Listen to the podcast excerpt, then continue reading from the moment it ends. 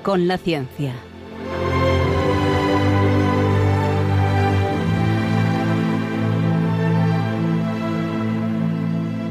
Dirigido por Javier Ángel Ramírez.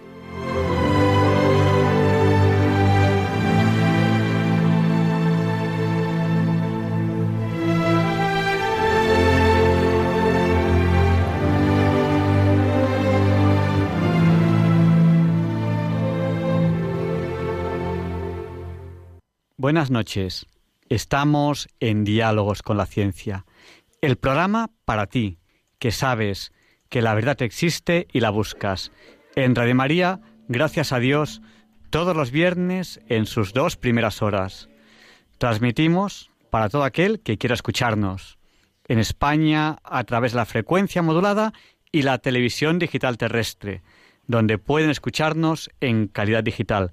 Transmitimos también para todo el mundo a través de Internet en www.radiomaria.es o a través de apps, de aplicaciones para dispositivos móviles. Ya saben lo que les voy a decir. Quédense con nosotros, porque no van a encontrar un programa más variado en todo el dial. Porque hoy, que mañana la mayoría de ustedes no tienen que madrugar, les hemos preparado un programa que les va a a encantar. Que les va a desvelar, a desvelar, es una palabra. Sí, Oye, por cierto, ¿vamos a desvelar el nombre de nuestros invitados o no? Después, en un, en, un, en un momento. Y lo que sí que vamos a desvelar es que se nos ha vuelto a olvidar. Tendríamos que haber avisado hace un rato que el que quisiese irse a dormir tenía que haber apagado ya la radio. Se siente. Porque las autoridades sanitarias nos obligan a avisar de que este programa es fuertemente adictivo. ¡Estoy enganchado! ¡Estoy enganchado! No van a poder apagar la radio hasta las 2 de la mañana, porque van a ver cómo les encanta la entrevista especial que tenemos preparado para tal día como hoy.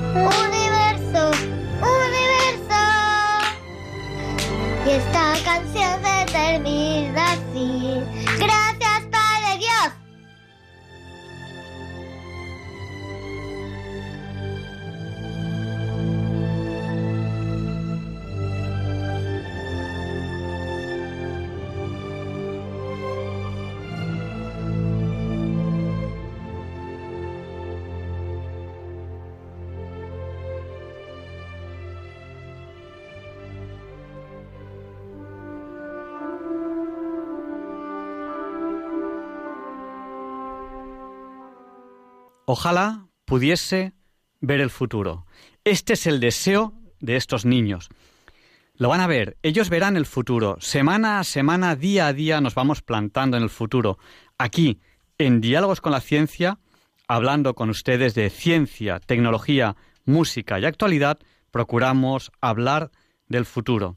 Futuro que tiene grandes sorpresas, como por ejemplo, ya les hablaremos con más detalle más adelante, se está hablando de una quinta fuerza física. Saben que cuando les hablamos de física, les hablamos de cuatro grandes fuerzas, la fuerte, la débil, la gravitatoria y la electromagnética.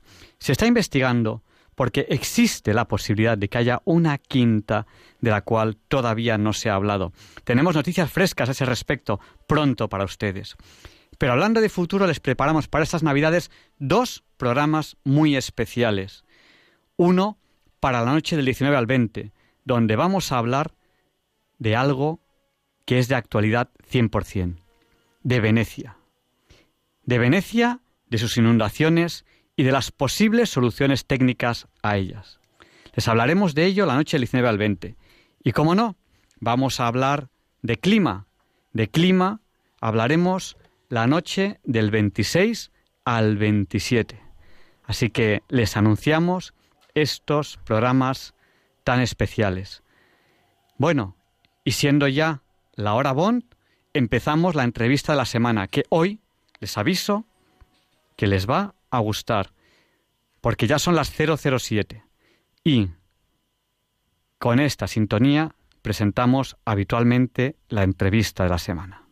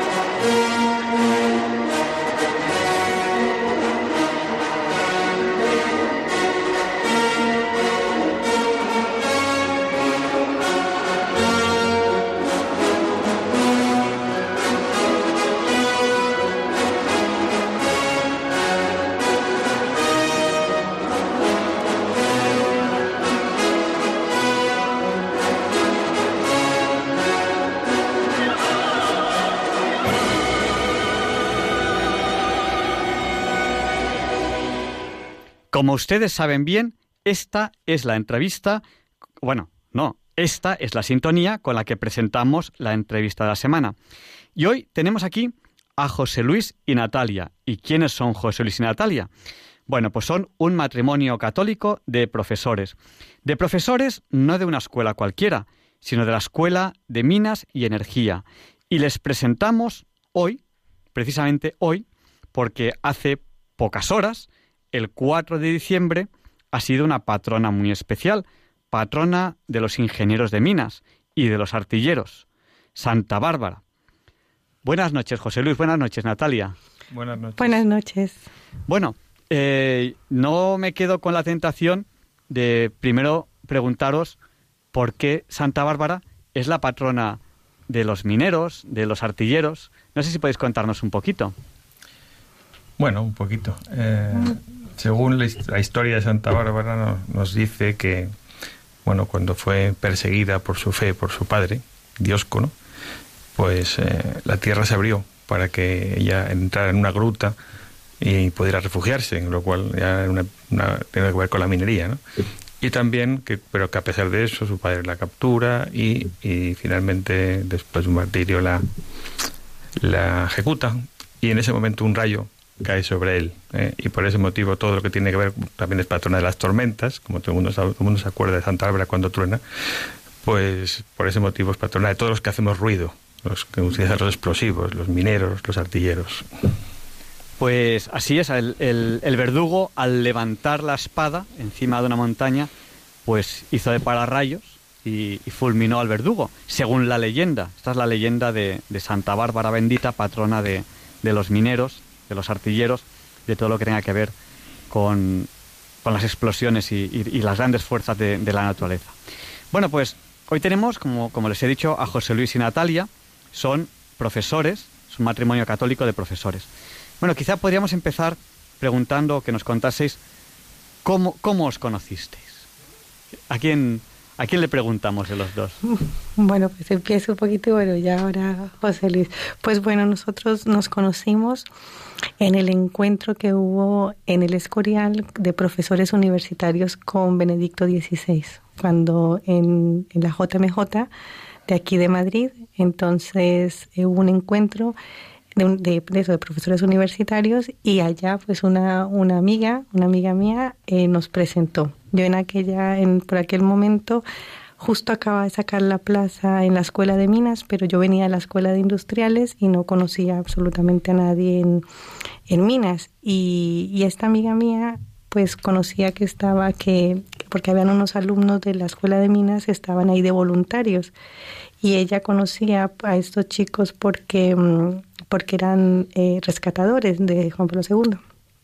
Y entonces, eh, a través de ellos, ellos, estos chicos dijeron que había de, de Minas estaba eh, José Luis, que en aquel momento era el jefe de estudios. Y entonces, pues fue así. Entonces mi amiga está muy lanzada, se fue allá directamente a José Luis a decirle que tenía, que, que le quería presentar a una amiga que iba a ir allá a ser profesora en Minas y que no conocía a nadie. Entonces así de, de, vamos, atrevida un poco y ya luego me llevó allá a presentarme a José Luis. Así que fue un poco así, ese fue así como nos conocimos. No sé qué. Sí, así fue, así fue. Y bien es cierto que, bueno, pues nos conocimos a partir de ese momento cuando Natalia llegó a, nuestra escuela, por cierto, estamos hablando siempre de la Universidad Politécnica de Madrid para que no haya dudas, eh, eh, cuando llegó, pues bueno, ya era un, era un rostro conocido, ¿no? hay que saludar, mm, porque si no, tal vez pues puede ser que, aunque nuestra escuela no es muy grande, pero es posible que trabajamos en campos muy diferentes. Ella, Natalia es del campo energético y yo del campo de los recursos minerales, ¿no? Están distintos departamentos, etcétera. Y, lo que sucedió fue que un, año después, más o un poco menos de un año, yo me presenté a las elecciones para director de la escuela. Y, y, en aquel momento pues, pues andaba necesitado de, crear un equipo de personas que, que, participaran en la dirección de la escuela y, y, y, me vino a la cabeza, digo, Natalia, hombre, aquella chica que, que, es, que es colombiana, pues para relaciones internacionales. Y, la llamé, la invité a un café y se lo solté, me puso una cara un poco rara y, me dijo que se lo iba a pensar. Ah, gracias a Dios, me dijo que sí, porque trabajando juntos en la dirección de la escuela fue donde nuestra, nuestra relación fue fructificando. El, el primer sí, un sí eh, profesional, un sí de, de, trabajo. Hoy en día ya, ya, ya sois, ya sois matrimonio. Eh, ¿Cómo vivís, eh, os he presentado como profesores católicos, cómo vivís esa relación de familia que ahora sois, de fe, de trabajo? Es, realmente estáis juntos, bueno, tampoco juntos, juntos, pero estáis muy cerca todo, todo, todo, todo el día. Eh, ¿Cómo lo vivís? Eh, ya que os conocisteis en un lugar, bueno, con Benedicto, con una llamada de Benedicto XVI, eh, os une, os une la fe. Eso, eso, eso puede llegar a ser muy importante en una familia. Eh, ¿cómo, ¿cómo, lleváis eso, ese, ese triple ámbito, familia, fe, trabajo? Bueno, eh, bueno, has comentado que ese sí fue un sí profesional. Yo, yo no, no fue exactamente así, fue un sí de servicio. Sí, yo que ahí lo quiero comentar un poco. Ese sí me costó mucho porque yo recién llegaba ahí y estaba profesora ayudante con muchísimo, pues empezando a preparar clases y toda, toda la historia. Y, y, claro, además que tenía pues una obligación de trabajar en investigación de forma muy intensa y claro, esto era pues dedicar en gestión, que era otra otro ámbito que, que claro, que era comer tiempo, que era que era que era que era que era pues digamos dedicar una, un tiempo que, que, que me costaba porque ya ya de por sí tenía mucha mucha actividad, ¿no? Y entonces, bueno, yo lo consulté con mi director espiritual a ver si, si él lo veía, porque, porque me costaba, porque era una decisión difícil para mí. Y entonces, me, pues, pero claramente esto que iba a hacer, que era atender a los alumnos para, para, cuando, para, para su elección, para irse a estudiar en el extranjero, pues obviamente era un servicio y entonces claro ahí lo vi como que y efectivamente pues a través de mi director espiritual pues no que tenía que hacerlo porque como pues era algo de servicio que era lo que para lo que el señor pues me tenía ahí no y entonces así que pues eso así con mucho miedo pues le dije sí a José Luis le dije pues sí entonces empecé pues a colaborarle y pues así así que ese fue un, un sí pues evidentemente pues porque lo veo también es algo que no tenemos muy claro. Nuestra, nuestra actividad docente es una, pues es la misión que el Señor nos ha puesto en, pues en nuestra vida y es la, misión actual que tenemos es esa. Es.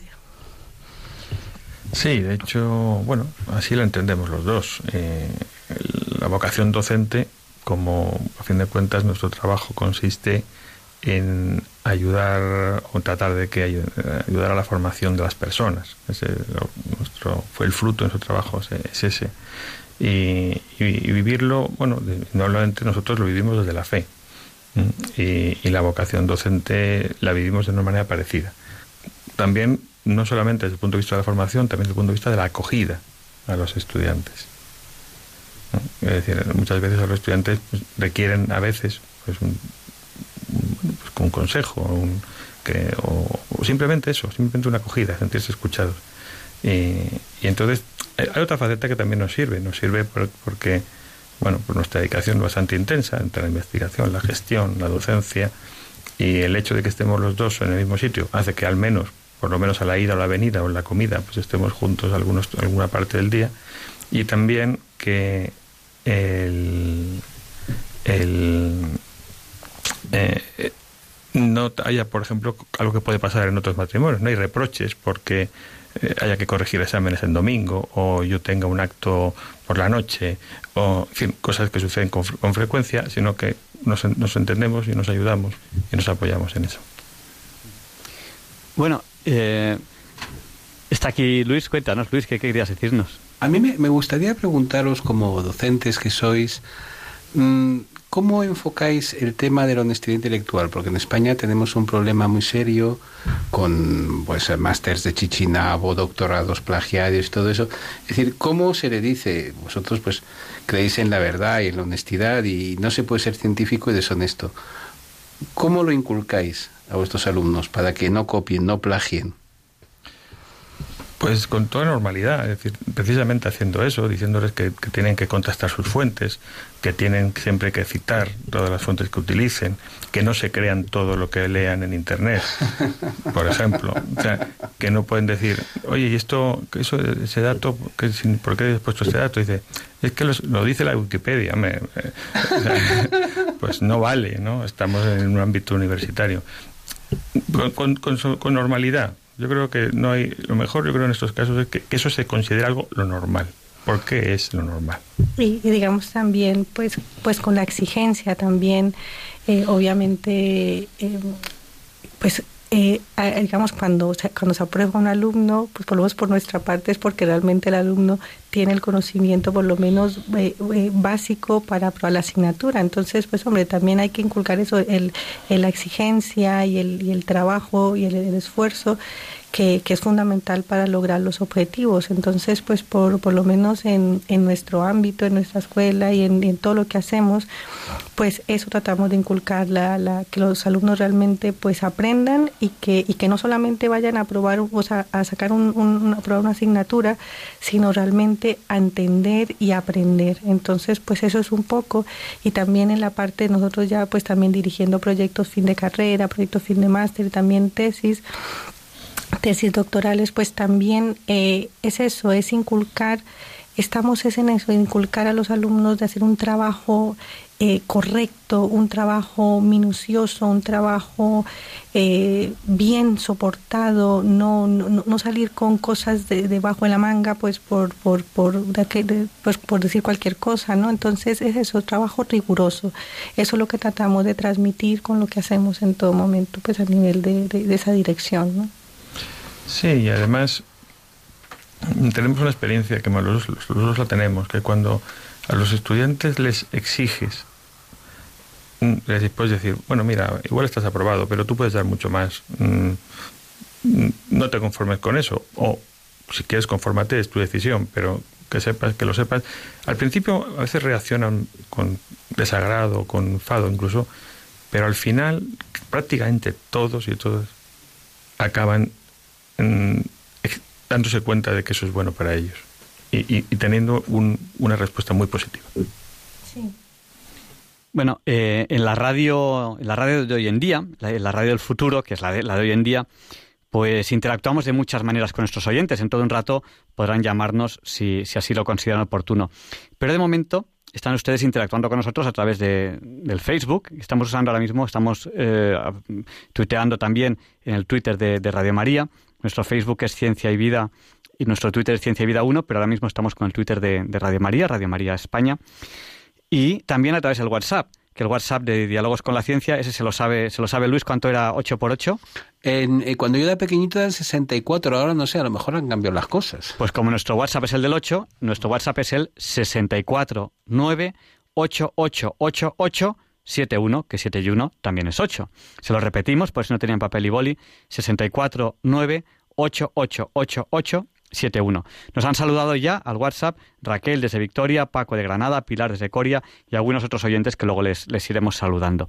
Muchas gracias por estar ahí, muchas gracias por seguir el programa. Luego les abriremos el micrófono a ustedes, a los oyentes, por si quieren decirnos algo. Estamos en Diálogos con la Ciencia, estamos entrevistando a un matrimonio católico de profesores, porque esta semana es la Semana de Santa Bárbara y ellos son profesores de la Escuela de Minas y Energía. Son José Luis y Natalia. Nos han dicho que se enamoraron en la escuela. ¿Cómo no? Si la Escuela de Minas de la Universidad Politécnica de Madrid yo creo que es la escuela más bonita del mundo. Yo conocí a una persona que de verdad lo contaba de verdad, no sabía qué estudiar, pasó por delante de la escuela y dijo, a mí me gustaría estudiar aquí. No sabía lo que, lo que se estudiaba ahí y ese señor hoy en día es ingeniero de minas. Bueno, pues hemos hablado un poquito con ellos y yo quiero preguntarles a José Luis y a Natalia un poco por la, por la dedicación de cada uno. ¿Cómo es su día a día? ¿A qué se dedican? Bueno, pues yo soy profesora del Departamento de Energía y Combustibles y doy clases de, máquinas y motores térmicos y también doy, imparto asignaturas en eh, temas de eficiencia energética, en, sobre todo en la parte térmica de la eficiencia energética.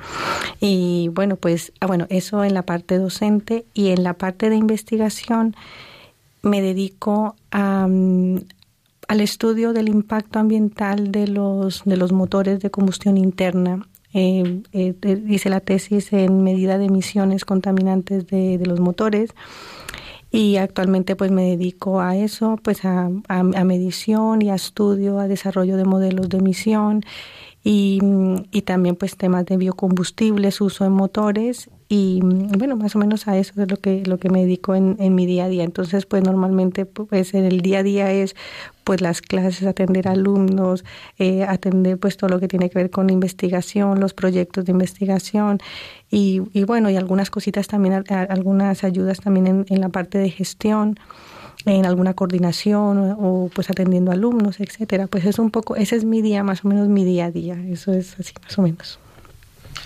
Bueno, yo soy eh, profesor del Departamento de Ingeniería Geológica y Minera, soy profesor de recursos minerales, eh, mineralogía, bueno, geología aplicada básicamente. Mm, mi, digamos, mi investigación fue o ha sido bastante orientada en el campo de los materiales de construcción. Trabajé muchos años en un laboratorio que, de las que hay en la, de la escuela, el laboratorio, el banco, el laboratorio oficial de ensayo de materiales de construcción. Y de hecho mi tesis doctoral, por ejemplo, la hice en el, el, aprovechamiento de los residuos de construcción y demolición como, como áreas reciclados para la construcción. También es, bien es cierto que he volcado mucho también a la parte de gestión. Eh, me incorporé primero a temas de estudiantes, luego relaciones internacionales, después fui secretario académico de la escuela, después fui subdirector jefe de estudios y desde hace ya más de siete años el director de la escuela. Y por tanto, bueno, pues una parte de, importante de mi tiempo la dedico a, estos temas de, la gestión y de la representación del centro.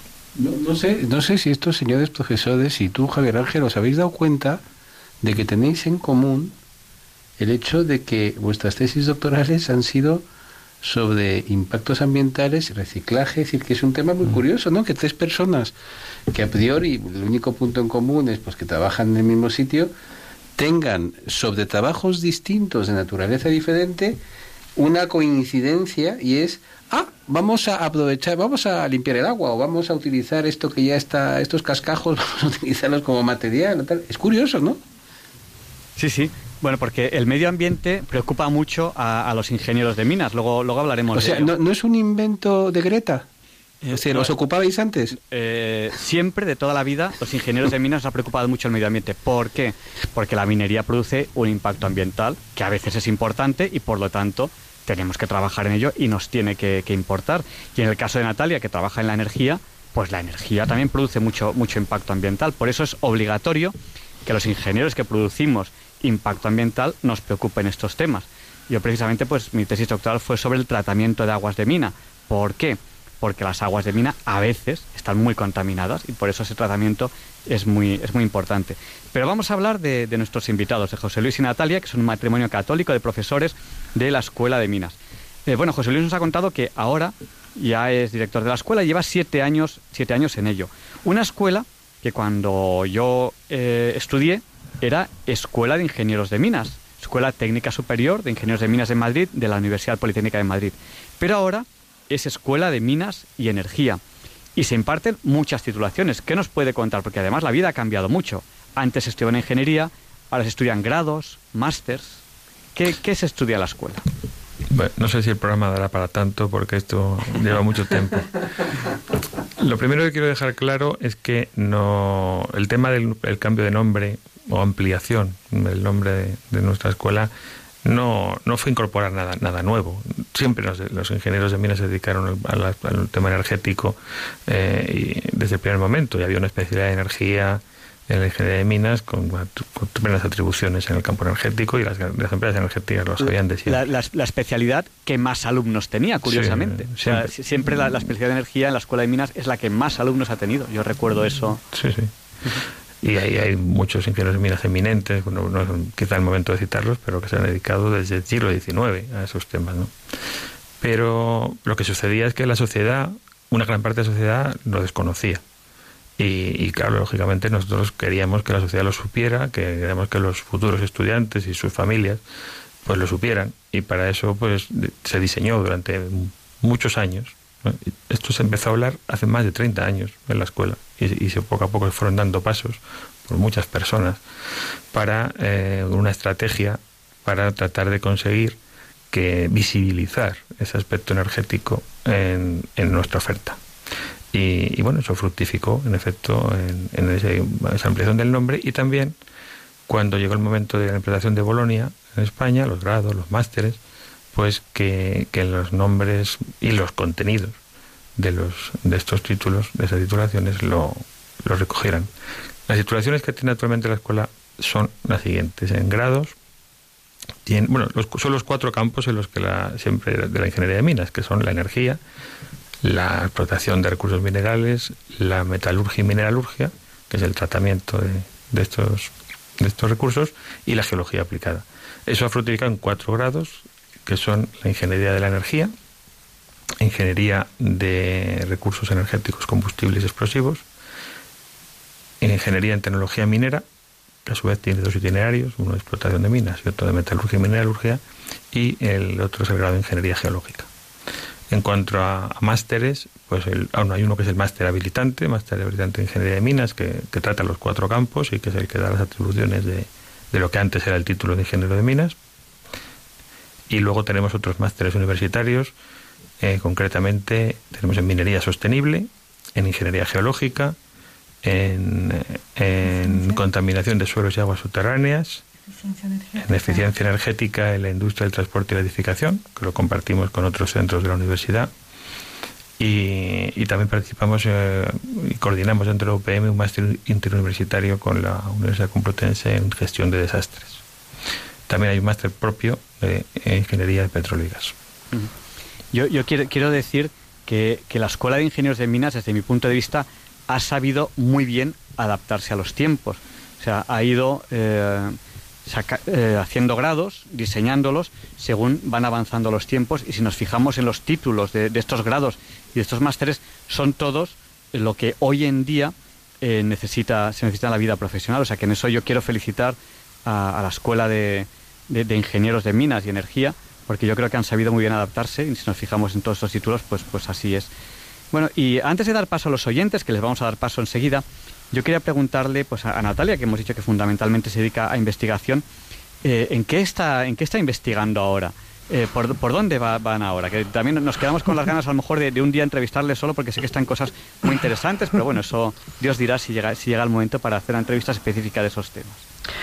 Bueno, pues eh, actualmente, bueno, en este momento estamos empezando, bueno, bueno, primero antes matizar que la parte de investigación eh, estoy adscrita al Instituto de Investigación del, Automóvil, que es la, Universidad Politécnica de Madrid, y, entonces ahora aunque no es de, de, transporte específicamente, pero estamos empezando ahora un proyecto, es un proyecto europeo eh, que tiene que ver con con la implantación de nuevas tecnologías para eficiencia energética a nivel de edificación y de, y de grandes instalaciones, digamos, de, barrios completos, que es lo de un sistema de district heating, pero que involucra muchas tecnologías. Nosotros estamos eh, participando en concreto en la parte de emisiones contaminantes, que es un poco lo que me he dedicado.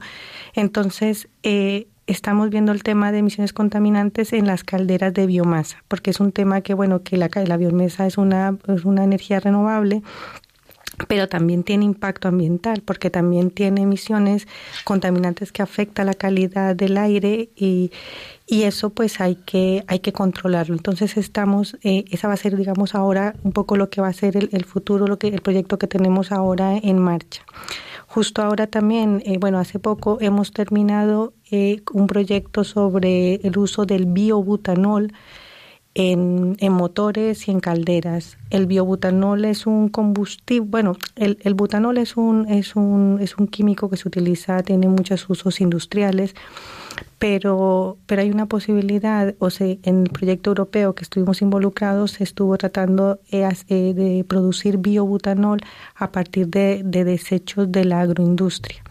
Entonces, em, y nosotros em, estuvimos involucrados en la parte de, de ver cómo, cómo, cómo se puede utilizar como combustible eso para motores eh, que digamos a futuro pensando en el tema del transporte, de uso en el transporte, entonces en motores y en calderas, también para calefacción. Entonces hemos estado pues involucrados en todo eso, ver cómo funciona, eh, cómo afecta al motor. Eh, eso en mezcla, porque claro, son cantidades que no, no se puede tener toda la, cantidad suficiente, entonces pues en ciertos porcentajes. Entonces, bueno, eso, eso por un lado y también pues en varios temas también relacionados con, con los temas de modelos de emisión y eso ahí tengo, ahí estamos varios trabajando, tengo varios alumnos de doctorado pues trabajando en eso, en, modelos de emisión y generar modelos de emisión que permita, ah, por ejemplo, ejemplo aquí estamos con los autobuses de Madrid, eh, desarrollando esos modelos de emisión que permita, por ejemplo, a los autobuses tener, a los conductores poder tener eh, patrones de conducción en los cuales las emisiones, por ejemplo, de NOx sean más bajas. Entonces, ese es un poco como el objetivo y bueno, ahí estamos trabajando. Entonces, es un poquito el tema de investigación ahora justo que, estamos adelantando. Ya veo que investigación puntera y de temas muy interesantes todos, todos ellos. Y me alegro un montón porque eh, también un profesor pues tiene que estar muy al día, investigar es una, una de, las maneras de, de hacerlo. Vamos a abrir el micrófono a nuestros oyentes, así que cojan papel, cojan bolígrafo si quieren participar, si quieren participar en, eh, en las llamadas. Y nuestro número de teléfono es el 91 005 94 19. Se lo repetimos por si no tienen papel y bolígrafo a mano. 91 005 94 19. Y mientras recibimos estas primeras llamadas a, este teléfono que les acabamos de decir, eh, el 91 005 9419. Yo les voy a preguntar a nuestros entrevistados un poco que nos hablen como, como esta quizás podemos decir que es la semana del reto climático, que nos hablen del el reto climático. ¿Cómo ven dos profesionales de, que además son profesores, de industrias que en general se consideran contaminantes, que en general se consideran como enemigas del medio ambiente. ¿Cómo ven ellos el reto climático al que nos enfrentamos? Natalia en el tema de, energía, José Luis en el tema de la minería, temas que por lo general siempre se asocian a lo más contaminante que hay. Bueno, eh, es cierto lo que dices sobre que la sociedad lo interpreta así. Yo lo primero que querría decir, ahora hablamos del, tema climático, eh, pero lo que yo creo que decir es que la minería no es eh, ni buena ni mala, simplemente es es inevitable. Es una necesidad, como lo es la agricultura, como lo es la medicina o como lo es otras, otras actividades humanas porque la obtención de materias primas es fundamental para todas las actividades humanas. Es decir, solo tenemos que ver cualquier objeto que utilizamos para cualquier cosa, pues está hecho a base de materias primas. Y para la generación energética igualmente se requieren las materias primas. Y además mm, es curioso porque hay, gente que te dice, bueno, bueno, claro, la minería como ya es algo del pasado, y eso es porque se identifica la minería con el carbón, pero minería es de los metales, los no metales y casi todos los productos que usamos a diario. Y por tanto, como todo se puede hacer bien y se puede hacer mal. Y hay ejemplos de haber hecho buena y mala minería, como hay ejemplos de haber hecho buena mala agricultura, buena mala medicina o cualquier actividad humana. Entonces, nuestro reto, lógicamente, lo que nosotros inculcamos a nuestros estudiantes es que hay que hacer buena minería, hay que hacer una minería sostenible, hay que hacer una minería respetuosa con el medio ambiente, eficiente. Sí, porque por ejemplo los temas mineros, pues eh, que a veces no nos damos cuenta y más, por ejemplo, yo tampoco, yo no, yo no vengo del, del sector minero, sino vengo más del energético. Cuando ya he conocido toda la actividad minera, por ejemplo, la explotación de los áridos, o sea, de la arena, de las piedras y todo lo que se usa para las construcciones civiles, las casas, todo eso es minería y que, que, como que no lo no, no, pensamos en esa minería, ¿no? O sea, tenemos como que efectivamente lo que dice José Luis, como que solo pensamos en el carbón, pero está también todo lo que tiene que ver con los móviles, todos los todo el desarrollo de de, toda la electrónica, todo está basado al final en materias, en, materias primas procesadas y tratadas. Entonces, eh, es, es, necesario y es indispensable para si queremos continuar con el nivel de vida que tenemos. Ahora bien, eh, esto toca, o sea, una cosa, hay que, estamos en, en todo el, el minimizar el impacto ambiental, como decía, como se decía antes, eh, porque ese es el objetivo, o sea, lo necesitamos y, y sí, todo, es que muchas veces no nos damos cuenta, la ropa que llevamos, eh, mucha de la ropa que usamos ahora, y más ahora en invierno, todo viene, proviene del, del petróleo. O sea, eso no es lana de oveja muchas veces. Eso todos son derivados del petróleo. Entonces también ahí necesitamos el petróleo pues para, para unas cosas, porque no solo, o sea, el, más, el, el, porcentaje mayor que se utiliza de petróleo es para, para la industria química y toda la fabricación de plástico, todo lo que normalmente se utiliza en el día a día. Entonces, lo importante es primero hacer un, una explotación adecuada con respetando el medio ambiente eh, minimizando ese impacto el impacto visual el impacto en, en, en, los suelos etcétera. Y por otro lado también el uso racional y finalmente también la recuperación y todo lo que hablaba José Luis también que hizo la tesis el reciclado entonces al final estamos hablando de una economía circular y de, y de, y de eso. Y ahí también estamos, y están pues los ingenieros de minas, tanto en, el sector pues de, de, eso de las materias, también en todo eso. Por ejemplo, ahora pues sé que están trabajando proyectos y cosas en, en, en esto de recuperar los materiales que están de, los móviles eh, que ya no se usan entonces hay muchos aspectos en donde estamos hablando de, de, eso, de, de, hacer más sostenible, pero es algo que no podemos evitar, o salvo que estemos dispuestos pues a volver a vivir como vivíamos en la, en pues yo que sé, hace, hace siglos. O sea, si estamos dispuestos a, a eso. Pero vamos, eh, en cuanto al tema climático, que no, además estamos muy involucrados ahora, de hecho en la escuela hemos tenido y tenemos el, domingo pasado, el próximo domingo, actividades relacionadas con la, con la COP25 y, y por supuesto que es un tema que, que preocupa. Mm, y que y la descarbonización de la economía es un hecho. Es decir, está claro que se, que se, se tiende a que, la, generación energética sea cada vez más renovable y que, se, y que, y que hay que ir reduciendo las emisiones de gases de efecto invernadero. Eso, eso es un hecho. Sí, ahí, ahí en esa parte también es muy, es muy importante también darnos cuenta que, que, que claro, que es que todo tiene impacto. Todo lo que hacemos tiene un impacto, un, impacto ambiental y que, y que el objetivo, entonces lo que toca es reducirlo, porque por ejemplo, eh, nosotros estamos aquí, aquí en Europa y en España, pues tenemos las estaciones y aquí pues es que es prácticamente es impensable pensar en no tener calefacción. Y la calefacción, ahí estamos quemando en gran parte, o sea, eh, casi yo creo que diría más del 95% de la calefacción en Europa es todo con, eh, con, con calderas, quemando combustible. Entonces, entonces estamos dispuestos a, a, a, a pasar frío, a solo usar mantas, o sea, no sé hasta qué punto realmente somos tan conscientes de que lo necesitamos. Ahora bien, eh, por ejemplo, en los temas de eficiencia energética se está trabajando muchísimo a nivel mundial, bueno, a nivel europeo en concreto, porque, por ejemplo, eh, estamos hablando de que, por ejemplo, en edificación, el 20% del consumo de energía se va para las calefacciones de las viviendas. Y, y eso, eh, entonces, se está trabajando porque una parte de ese consumo se puede evitar si aislamos muchísimo mejor las paredes de, de, los edificios, toda la envolvente térmica de los edificios y se mejora. Pensemos directamente, en, por ejemplo, en las ventanas. Eh, una cosa es en una casa donde tengamos unas, unas ventanas de un, ventanas antiguas, pues claro, mantener la temperatura en una casa con unas ventanas antiguas, pues implica meter muchísima energía térmica al local. Entonces, lo que se está trabajando ahora es eso, es primero reducir lo que tiene que ver con, con la demanda energética, haciendo, utilizando materiales pues que aíslen mucho más y que, y que por lo tanto se reduzca el consumo. Y luego después ya usar eh, energías renovables, también hacer todo lo que se pueda recuperación de energía y por último utilizar ya equipos que sean eh, de, de, la máxima eficiencia energética que se pueda. Entonces, actuando de muchos, desde muchos aspectos, se puede realmente lograr reducir el impacto ambiental de nuestra actividad, de la actividad humana que todos tenemos.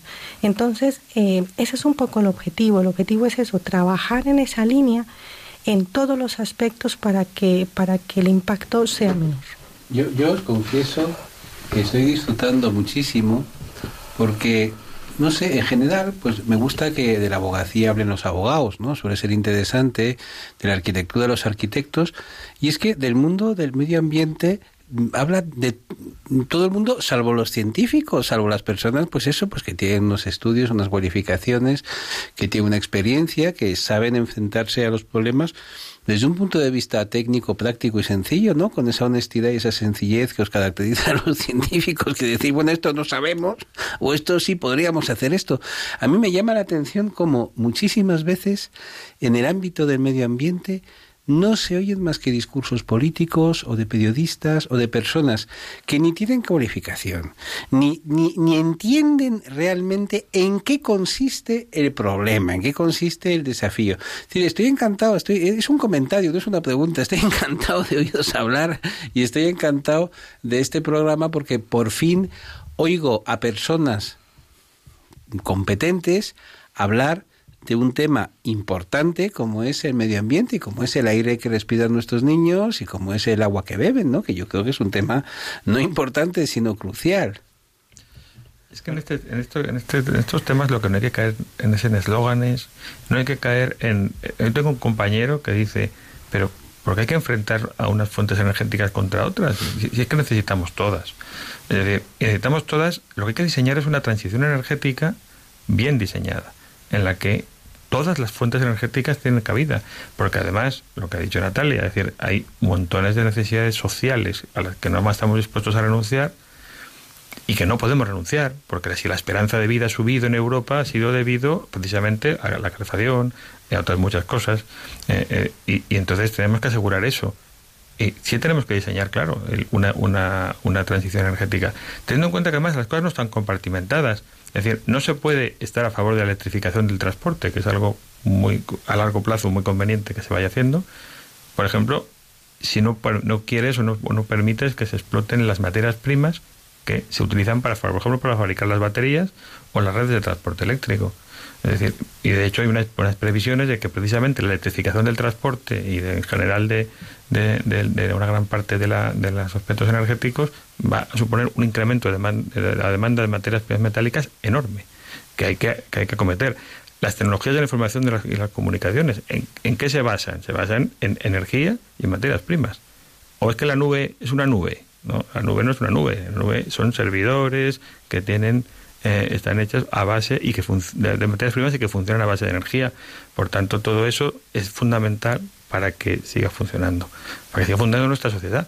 Y entonces tenemos que utilizar con la mayor eficiencia todas las fuentes y ir, ir cada vez utilizando más las que sean las que tengan menos impacto teniendo en cuenta que el concepto de sostenibilidad no es un concepto es un concepto que implica la parte ambiental fundamental también implica a la parte social, que es muy importante, es decir, tenemos que asegurar el bienestar de la, de la población en todos los lugares, y no solo en el centro de las ciudades importantes, sino también en los pequeños pueblos, en los pequeños pueblos del, de, la, de, la, de, la, mitad de la estepa castellana o de cualquier otro lugar de España, o también o de los pueblos del, del, del, interior de Colombia, pues digo, los sitios que conozco más, como podrían ser otros muchos lugares que del mundo ¿eh? y para eso pues tenemos que, también que permitir que utilicen las materias primas y los recursos energéticos que necesitan para su supervivencia haciéndolo desde luego con el mayor criterio y desde, y desde luego desde un punto aplicando un punto de vista técnico y tecnológico hacer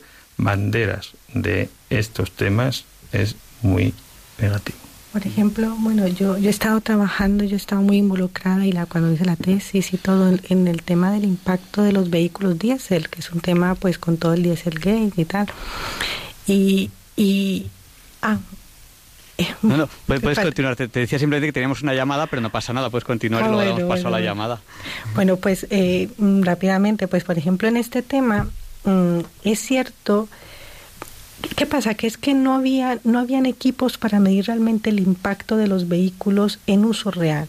Eso se, se, empezó a desarrollar hace unos 20 años, 15 años para acá, y fue cuando se empezó realmente a detectar que los vehículos emitían mucho más que lo que, que lo que se podía medir en un laboratorio.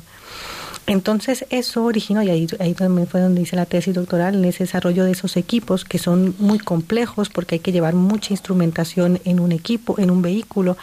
Entonces, esto, esto, digamos que reveló un problema que ya se estaba viendo en la calidad del aire de las ciudades y, claro, se quedó patente porque, bueno, yo le digo eh, que, digamos, a Volkswagen le pasó, y no solo a Volkswagen, a muchas más fabricantes, que, como digo, como los malos alumnos, que solo van a pasar el examen, no aprender. Y muchos efectivamente hicieron fue porque las pruebas de que habían en su momento, pues no eran, eh, no eran muy exigentes. Entonces, eso hizo que, bueno, que, digamos, surgió todo lo del Dieselgate. Pero lo cierto que a, día de hoy la normativa que, se, que ha entrado en vigor desde hace, desde empezó desde 2017 más o menos hacia acá, de forma más o menos gradual, la normativa actual, tanto para vehículos ligeros como para vehículos pisados, es tremendamente exigente. El impacto, las emisiones contaminantes de los vehículos Euro 6 ya con esta nueva normativa que ha entrado es que es que emiten es que no emiten nada nada, o sea, estamos hablando del 0. no sé qué por ciento con respecto a lo que metían hace hace hace 15 años. Entonces, eh, realmente los vehículos a fecha de hoy, los que los nuevos que se están, están que se pueden ahora vender eh, tienen un impacto súper bajo. Entonces, eh, es cierto que ha trabajado, pero claro, ahora ya viene toda la, toda ya viene como, como no, pues demonizar también esto, pero hombre, también uno dice, ¿qué va a pasar con toda esa inversión que se ha hecho en todos estos años, todo eso? que vamos a tirar todos los coches, vamos entonces ahora a generar un montón de residuos y de, y de esto y ya nos olvidamos de aquello. Todo tiene que ser una transición y efectivamente, por ejemplo, para el uso urbano es claro que los, que los, motores de combustión interna como están eh, tienen un bajo rendimiento en uso urbano porque estamos trabajando el motor en unas condiciones de carga, de baja carga, donde el motor no está optimizado. Pero ahora bien, ya por ejemplo los, los, los, vehículos híbridos, que son vehículos en donde se puede trabajar el motor en las condiciones de máximo rendimiento, Entonces, eh, por todo el tema de gestión electrónica y toda la gestión eléctrica del, del, vehículo, entonces ahí, ahí tiene unas ventajas muchísimo más, muchísimo mejores. Entonces, claro, la, idea es eso, que, que, al final vaya una, una cosa paulatina y que al final realmente eh, sea lo mejor. Y yo os digo, en, en, tráfico, en tráfico urbano, evidentemente eh, el vehículo eléctrico tiene grandes ventajas pero, pero no ya para los que tienen que moverse de un sitio a otro, eh, ni, mucho menos, como le digo a los alumnos, en lo que son los vehículos de carga, de carga de pasaje, de, de carga de, bueno, tanto de, de autobuses, de, eh, autobuses, pues digamos de, de, líneas de, digamos de cómo se dice de, larga distancia interurbanas y también lo que tiene que ver con la carga de, mercancía. Eso bueno y ni se diga los barcos que no tenemos una tecnología que podamos reemplazar eh, para el transporte de carga en barcos. Es que no hay otra.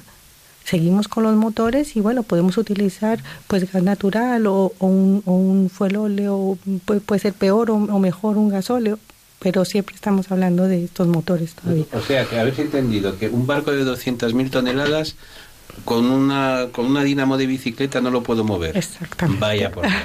Vaya por Dios. en fin. Bueno, pues eh, nos, ha, nos ha escrito al WhatsApp de Diálogos con la Ciencia, al 649888871, Antonio de Galapagar, que nos comenta que curiosamente conoce, conoce a Natalia y le envía un, saludo muy fuerte. También nos ha escrito Fernando eh, al WhatsApp y nos ha llamado al 91 005 9419 dos personas. Una hemos perdido la llamada, no pasa nada, esas cosas del directo. Y le vamos a dar paso a Margarita que nos llama desde Madrid. Buenas noches, Margarita, el micrófono es suyo.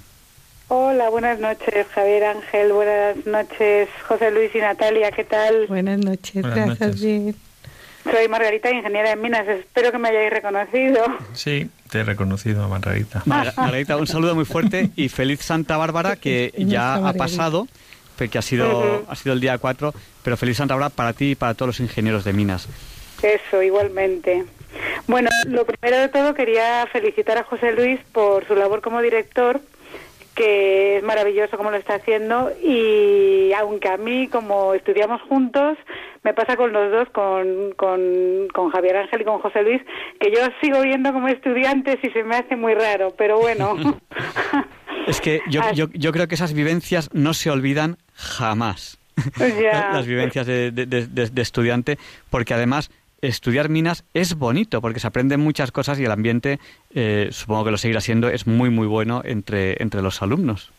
Sí, eso iba a decir, que aparte de lo que decíais de que la escuela es muy bonita, también puede que porque seamos más pequeñitos que otras, no sé, pero hay un ambiente muy familiar y pasan los años y ahí pues se mantiene un nexo, no sé, es especial.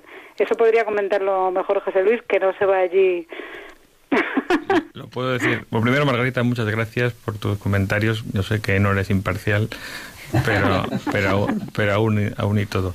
Eh, pues mira, hoy precisamente hoy está en el campo. Hoy, está, hoy que no teníamos clase, porque nosotros la Semana de Santa Bárbara nos la tomamos de, de, fiesta casi toda. Y, eh, hoy pero organicé una, con otro compañero, con Jorge, una salida al campo voluntaria para los estudiantes de nuestras asignaturas, que nos quedamos Jorge y yo, que quisieran venir.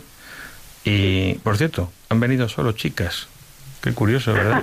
Porque, la, porque Margarita, las chicas pueden ser ingenieros de minas y muy buenos, muy buenas. de verdad que sí, yo lo recomiendo, desde aquí hago un llamamiento. Y solo tenemos el, no llegamos al 30%, tenemos que llegar a un 50%. No por paridad, sino porque ya digo que soy muy buenas. Pero en este, en este viaje, hoy precisamente, estábamos ahí y comentábamos precisamente ese tema y comentaba, lo comentaban ellos, ¿no? El buen ambiente que hay entre los estudiantes de la escuela. Acabamos de celebrar Santa Bárbara y la verdad es que, que bueno, no sé, no sabemos, la verdad es que nunca hemos sabido muy bien el motivo, si el estar en el centro de Madrid, si la fiesta de Santa Bárbara, que no seamos demasiado grandes, aunque ahora tenemos más alumnos que nunca, ¿eh? tenemos casi mil, 1.700 y pico estudiantes de la escuela, que no está mal. Pero, pero sí que es verdad que ese ambiente, y sigue siendo así, como cuando estudiamos nosotros, sigue, sigue siendo, sigue habiendo buena, buena hermandad, buen compañerismo y apoyo. Hombre, eh, digamos ovejas negras en todas partes, pero no, no es lo habitual. Y, la escuela sigue siendo un, sitio en el que se convive y donde se, se, está a gusto. Yo creo que también porque tenemos muchas tradiciones, muchas tradiciones que conservamos como, como la propia Santa Bárbara, pues las semanas internacionales, el cartel de minas, todas estas cosas que lo del cartel de minas es algo extraordinario que no hace nadie, por ejemplo, en fin, que son muchas cositas que hacen que la vida universitaria sea algo más, mucho más que estudiar. Yo tengo que preguntar qué es eso del cartel de minas. Lo tengo que preguntar porque no, no, sí, sí, no, me, no voy a poder dormir si, si, no me entero. Que no te lo cuenten, que te apuntas. Eso lo tiene que explicar José Luis. Es una competición deportiva entre escuelas de minas. Eh, inicialmente fue una, en Francia, después se extendió a otros países de Europa. Actualmente nuestros estudiantes están organizándolo a nivel, a nivel nacional, con otras escuelas de, de España. Y, bueno, sí, una competición, una especie de mini olimpiada en la que en la que cada una anualmente pues se reúnen los estudiantes para competir. Margarita ya lo conoce bien porque porque ella y yo organizamos juntos unos cuantos. Y ganamos, y ganamos. Además. hay, que, hay que presumir de ello. Pues muchísimas gracias, Margarita. Un abrazo muy fuerte. Bueno, muchas gracias a vosotros. Un, abrazo. Un abrazo. Buenas noches. Gracias. Adiós. Bueno, pues ya eh, quedan tres minutos para la una. El tiempo pasa volando en la radio. Eh, ya lo decía Einstein, la, inflexión, la, inflexión espacio-tiempo se demostraba en la radio, porque uno entra en una entrevista y ahí hace el túnel del tiempo y de repente ha pasado casi una hora desde que, desde que empezamos la entrevista. Así que tenemos que terminar ya. Hemos entrevistado a un matrimonio católico de profesores de la Escuela de Minas y Energía, porque esta semana ha sido Santa Bárbara, patrona de, los mineros y de los artilleros, y queremos saludar a los mineros y a los artilleros. Eh, y ellos nos han contado muchas cosas sobre la Escuela de Minas y Energías. Pero así pasa en la radio, hay oyentes que habrán llegado a mitad de la entrevista, así que les vamos a pedir a José Luis y a Natalia que hagan un pequeño esfuerzo e intenten resumir en muy poquito tiempo las cosas de las que hemos hablado, porque hay gente que, lo ha escuchado a la mitad. Y así estas personas se animarán a escuchar el programa que quedará colocado en el podcast a lo largo de la semana, que ha sido un programa muy interesante. Bueno, pues ¿por qué empezamos? ¿Por José Luis, por Natalia? Bueno, yo puedo intentar hacer... es muy difícil hacer una síntesis, porque podemos hablar de tantas cosas, de cómo nos conocimos, de cómo vivimos nuestra vocación juntos y, la compaginamos con nuestra vida familiar y, con nuestra fe. Y, luego pues hemos hablado de temas tecnológicos, hemos hablado del, cambio climático, hemos hablado de las fuentes energéticas, de, las materias primas, de la necesidad que tenemos de todo eso, de cómo todo eso debe convivir, de que no puede competir, de que tiene que ser algo que utilicemos con criterio, con criterio científico y tecnológico, que no, que no lo utilicemos para enfrentarnos, porque, porque no sirve de nada porque, porque nuestra sociedad y su bienestar depende de que eso lo sepamos hacer bien. ¿eh? Indudablemente, claro que, que, tenemos que ir reduciendo el impacto ambiental de todas las actividades, no solamente de la minería y de la energía, sino de todas. ¿Eh? Eh, pero pero haciéndolo haciendo, haciendo con sostenibilidad ambiental, social, económica. Eso, pues quizás también, pues eso, recalcar que todo, toda la, actividad que tenemos, toda la actividad humana genera impacto ambiental, por lo cual eh, lo que tenemos es que trabajar fuertemente por reducir y hacer que el impacto sea el mínimo, pero ser conscientes que todo tiene impacto y que no podemos y que no hay nada que, que sea gratis. O sea, no hay nada en este mundo que sea gratis. Entonces es importante que, lo tengamos eso en cuenta y que incluso también pues, las energías renovables, cada una tiene también su impacto. Entonces, entonces eso es lo importante, que seamos conscientes de eso y que hay que trabajar unidos para minimizar ese impacto. Así nomás. Y bueno, y también de la escuela, que, que en la escuela pues eso, que trabajamos por eso, tanto en el área energética como en el área de minas y explotación de recursos animamos a, a todos los chicos y chicas que estén oyéndonos que, la escuela es un buen sitio para estudiar. Que se animen. Y ahora te pediré que, repases las, titulaciones de la escuela porque son muy interesantes eh, queremos saludar a José de Getafe que nos ha llamado al 91 005 9419, nos ha dicho que, le encanta el programa, pero le he dicho que, llame si no le importa al final porque tenemos que seguir dando paso a las siguientes secciones. Nos quería felicitar fundamentalmente. Un abrazo, José, y luego, al finalizar el programa, volveremos a abrir el micrófono a los oyentes. Y, bueno, eh, os vamos a pedir que nos recordéis para terminar la entrevista las titulaciones que se pueden estudiar en la Escuela de Minas de la Universidad Politécnica de Madrid. Escuela de Minas y Energía. Bien, en grados tenemos grado en Ingeniería de la Energía, grado en Ingeniería de Recursos Energéticos, Combustibles y Explosivos, grado en Ingeniería en Tecnología Minera, con itinerario en explotación de minas y otro en metalurgia y mineralurgia, y grado en Ingeniería Geológica. En cuanto a másteres, tenemos el máster universitario habilitante en Ingeniería de Minas, que cubre los cuatro campos de la energía, la minería, la metalurgia y la geología aplicada. El máster universitario en Minería Sostenible, máster universitario en Ingeniería Geológica, máster universitario en Contaminación de Suelos y Aguas Subterráneas, máster universitario en Eficiencia Energética en la Industria, el Transporte y la Edificación, en colaboración con otros centros de la Universidad Politécnica de Madrid, y participación en en bueno, el máster en Ingeniería de la Energía y en el máster en Economía Circular de la, también de la, de la Universidad Politécnica de Madrid y en el máster interuniversitario en Gestión de Desastres junto con la Universidad Complutense de Madrid y también el máster propio en Ingeniería de Petróleo y Gas. Pues muchísimas gracias José Luis y Natalia, matrimonio católico de profesores, que nos han querido acompañar esta noche y se lo agradecemos muchísimo. Y tenemos que dar paso ya al resto de secciones del programa que yo sé que todos los oyentes están esperando porque Leonardo Daimiel, Per de Madrid, nos presenta la sección Pensar y Sentir. Disfruten de esta voz, que sé que les encanta. Dime.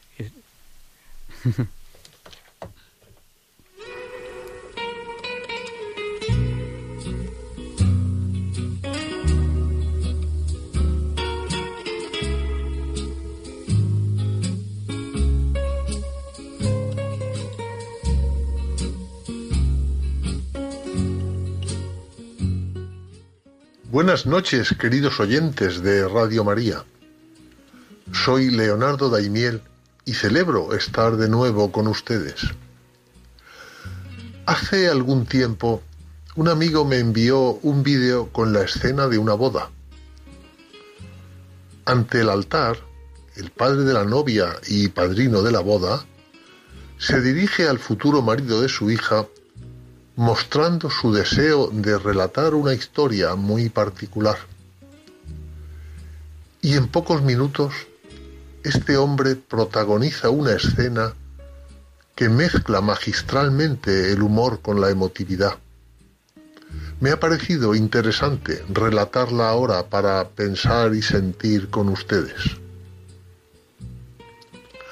Aquí en la radio no podemos percibir el lenguaje no verbal, ni los gestos y emociones que afloran en los tres protagonistas de esta escena, especialmente el novio.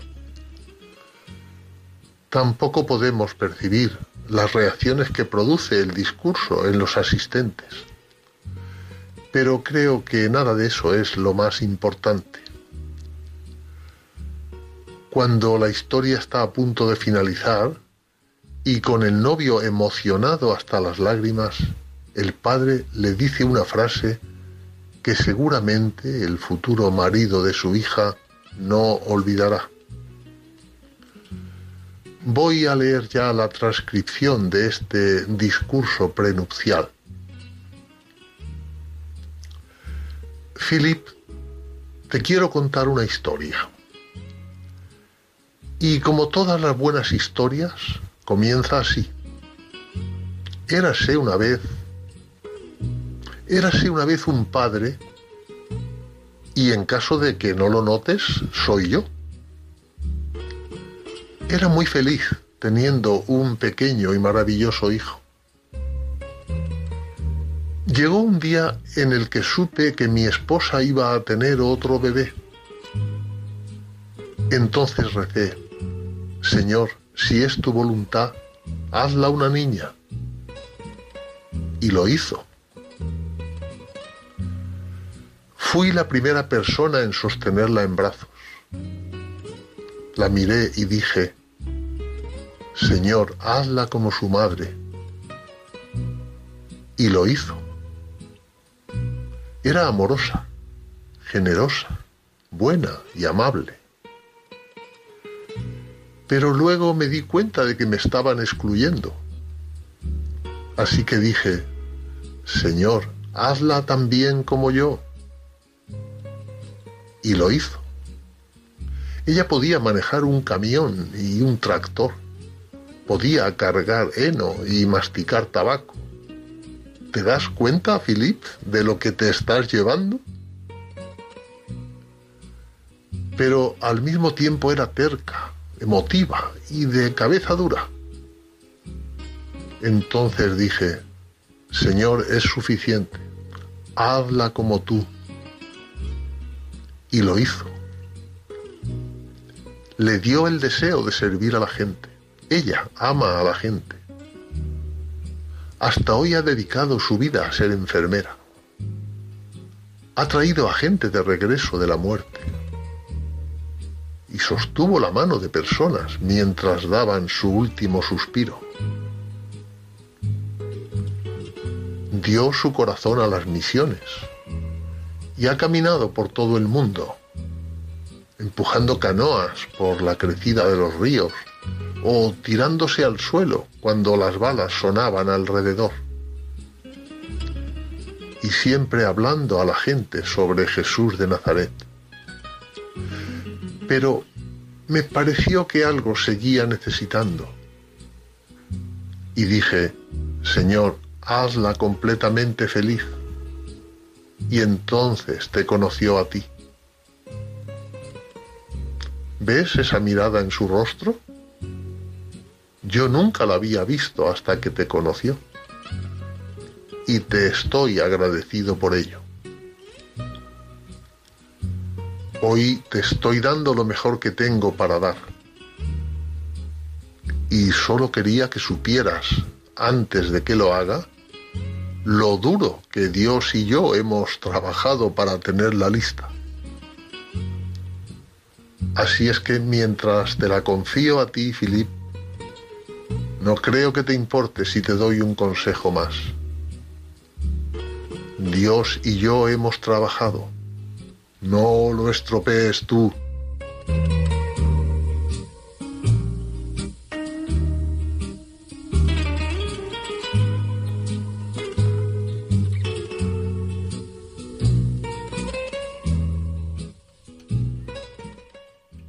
Y a, continuación, Luis Antequera nos presenta la sección Pensar, no. Hoy no es un día cualquiera, los efemérides del día de hoy, 6 de diciembre de 2019. It's a lovely day today, and whatever you've got to do, I'd be so happy to be doing it with you. But if you've got something that must be done, and it can only be done by one, there is nothing more to say.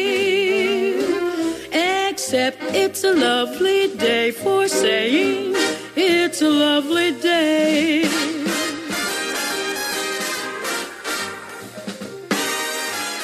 No, Javier Ángel, no directos compañeros de Diálogos con la Ciencia, no, queridísimos oyentes de Radio María.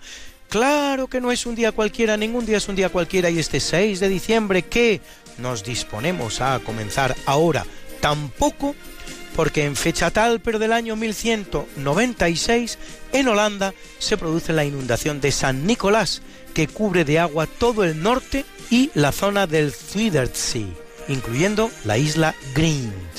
Y en 1703 y durante cuatro días se produce en las Islas Británicas la llamada Gran Tormenta de 1703, la más violenta registrada nunca en la región que afecta a un área de 500 kilómetros de anchura, desde Gales y el sur de Inglaterra hasta los Países Bajos y el norte de Alemania. Se hunden muchos barcos, tanto holandeses como británicos, y las víctimas se cifran entre 8.000 y 15.000. Para los que creen que el cambio climático empezó hace 8 o 10 años y antes la Tierra seguía gozando del clima del paraíso, a pesar de que Adán y Eva hubieran sido expulsados hace ya muchos años.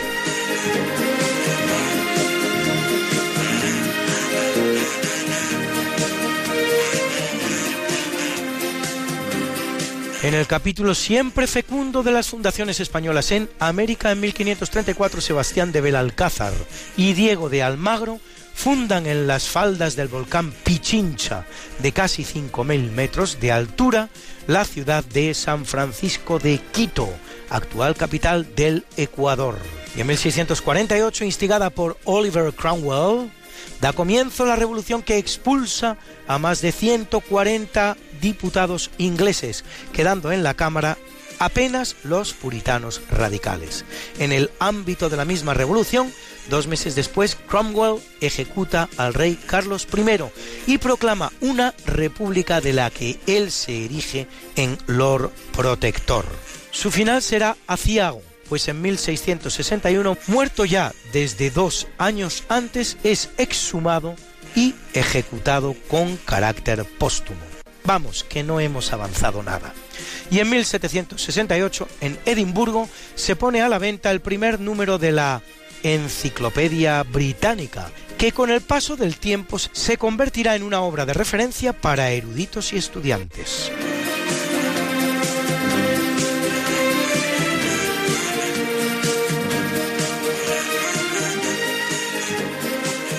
Y es un día importante en el proceso de descomposición del Imperio Británico, pues en 1791 el Parlamento aprueba un acta en la que crea el Alto y el Bajo Canadá, dando así el primer paso para la creación de una confederación canadiense que en 1867 se constituye con amplio grado de independencia, aunque eso sí, dentro de la Commonwealth británica y con el rey de Inglaterra como autoridad suprema del Estado, situación que aún pervive.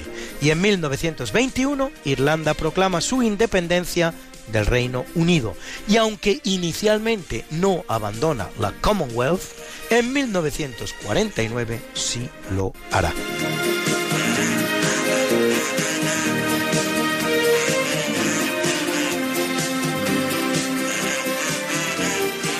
En 1791, tras fallecer a las 0 horas 55 minutos del día anterior, Wolfgang Gottlieb Mozart es enterrado en el cementerio de San Marx, en Viena, en una tumba comunitaria simple, que no es, contrariamente a lo que se cree, una fosa común, sino un enterramiento que comparten unas decenas de personas, procedimiento bastante común entonces en Austria, entre personas de un cierto nivel social.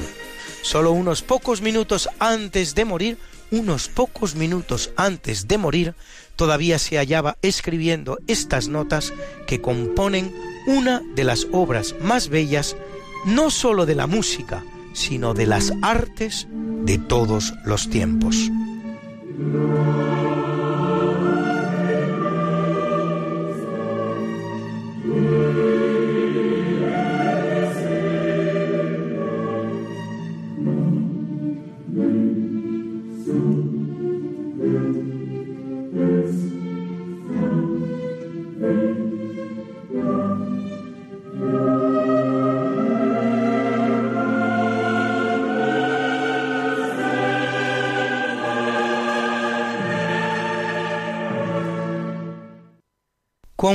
Número 12 del Lacrimosa.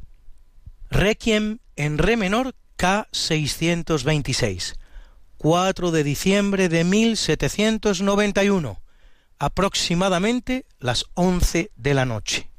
Últimas notas musicales escritas por Wolfgang Amadeus Mozart. Solo unos minutos después, el gran genio austríaco de la música se incorporaba a las orquestas celestiales. A partir de aquí, Franz Sabea Susmayer, fiel discípulo que termina la obra siguiendo escrupulosamente las instrucciones dejadas por su maestro.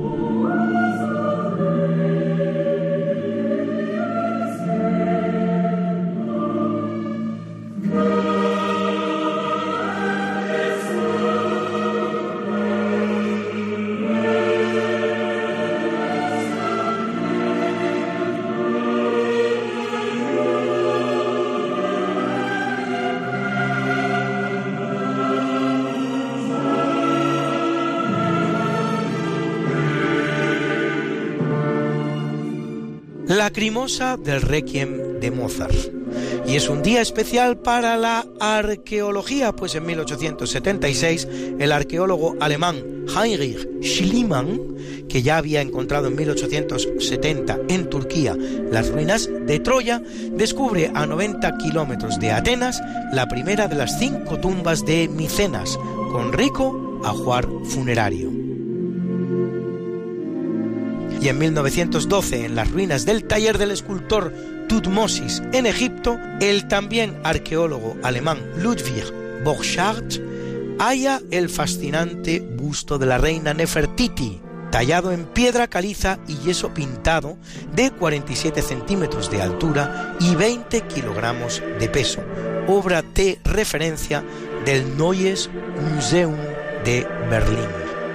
Borchardt sacará la pieza de Egipto en una manera un tanto irregular, pues existía un acuerdo con las autoridades egipcias en el sentido de que no podría salir del país ninguna pieza relacionada con la realeza faraónica, por lo que para sacarla, Borchardt enseñó una foto del busto en la que aparecía desprovista de su característica corona real. Y el inspector y el inspector egipcio picó sin molestarse en abrir la caja en la que viajaba, por vago.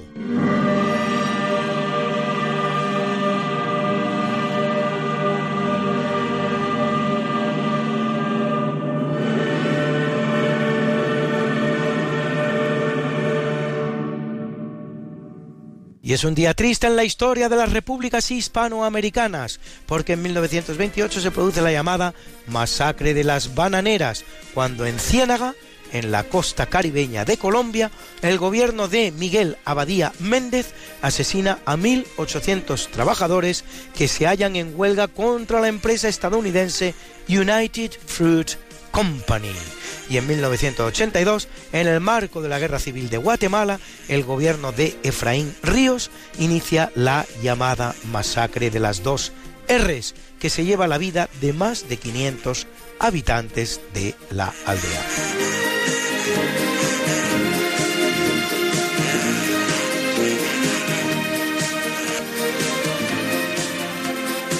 En 1978 tras las elecciones producidas en 1977 en virtud de la Ley para la Reforma Política, octava ley fundamental del movimiento que trae a España las primeras elecciones completamente libres y no fraudulentas desde 1934. El Parlamento resultante de esas elecciones aprueba una nueva constitución, la cual es sometida a referéndum tal día como hoy, cumpliendo ya, por lo tanto, 41 años, lo que la convierte en la segunda más longeva de nuestra historia constitucional. Después de la de 1873, de Cánovas del Castillo, en la que aparecen 12 firmantes, uno de los cuales el almirante Juan Bautista Antequera.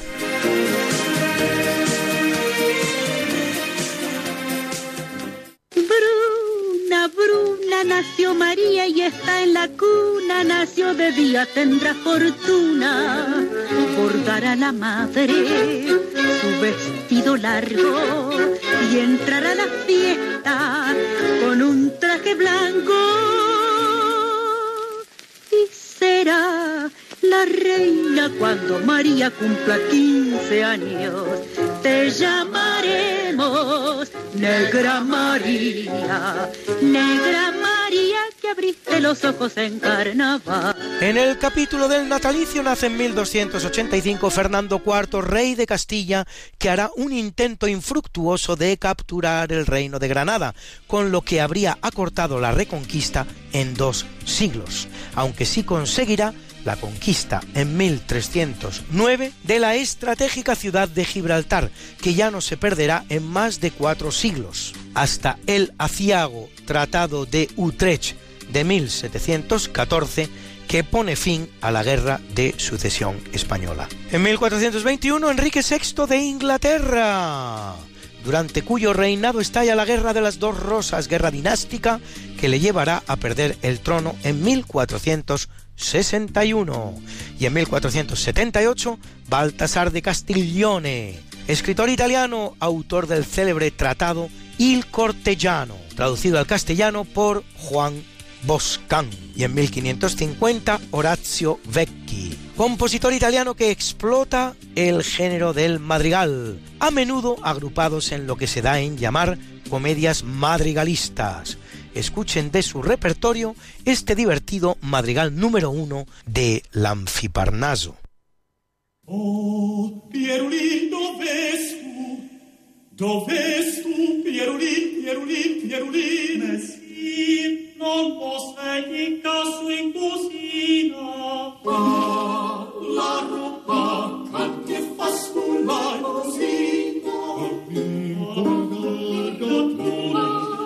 Ciemno tajnie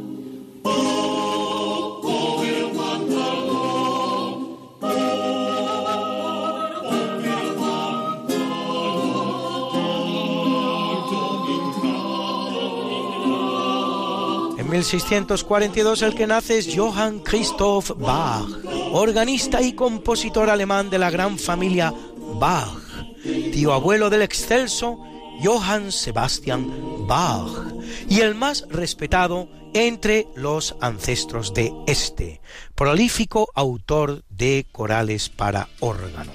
En 1778, Joseph Guy Gay-Lussac, químico francés, autor de la ley sobre el comportamiento de los gases que lleva su nombre, según la cual, a presión constante, el volumen de un gas es directamente proporcional a la temperatura en que se halla.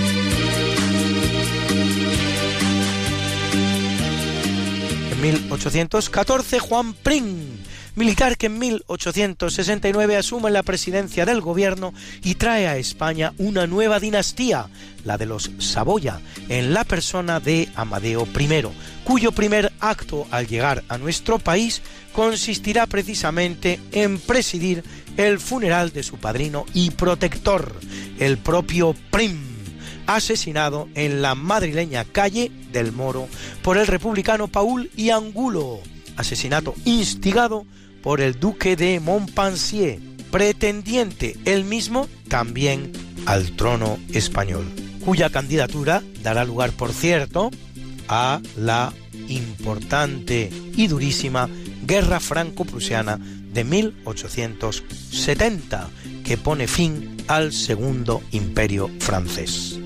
Y en 1821, Manuel Fernández y González, escritor español, pionero de la novela por entregas. En 1869, el explorador sueco Otto Nordenskjöld, que realiza la máxima penetración por tierra conseguida hasta entonces en el Polo Sur, llegando a los 66 grados 33 minutos de latitud sur.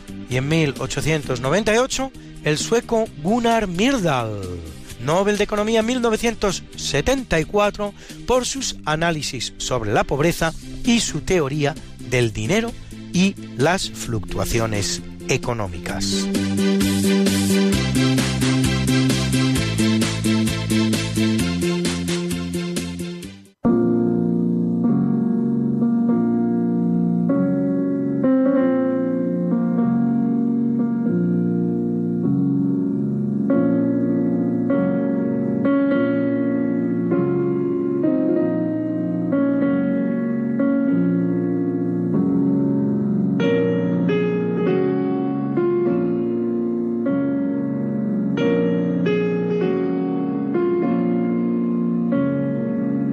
Capítulo del obituario muere en 1352 Pierre Roger de Beaumont, más conocido como Clemente VI, centésimo nonagésimo octavo papa de la Iglesia Católica, que lo es durante diez años, cuarto papa de Aviñón. De hecho, el que compra la ciudad para el papado, al que tocó convivir con la terrible epidemia de peste negra que asoló Europa el cual condena los ataques a judíos producidos con tan magna ocasión y también la secta de los flagelantes, la cual recorría las calles flagelándose en expiación por el mismo evento. Y en 1658 el jesuita Baltasar Gracián, escritor y moralista español máximo representante con Quevedo del movimiento llamado conceptismo, autor de El Criticón y también del Oráculo Manual y Arte de Prudencia.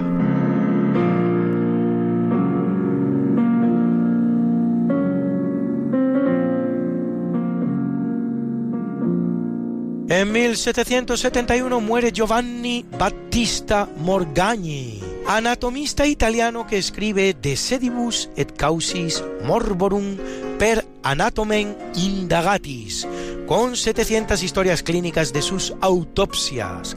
Diseña instrumentos para la práctica de las disecciones médicas. Incluso hoy en día la mesa en la que se realizan las autopsias se conoce todavía como mesa de Morgagni. Realiza estudios sobre aneurismas y enfermedades pulmonares. Describe el carácter contagioso de la tuberculosis. Lucha contra las sangrías tan comunes en su época y tan inútiles, por cierto, y propone la extirpación de la región afectada como forma de tratar el cáncer. Y en 1865, Sebastián Iradier, compositor español, autor de Habaneras, la titulada El Arreglito, convenientemente arreglada, será incluida en una de las óperas más conocidas de la historia. Escúchenla y a ver si me dicen cuál.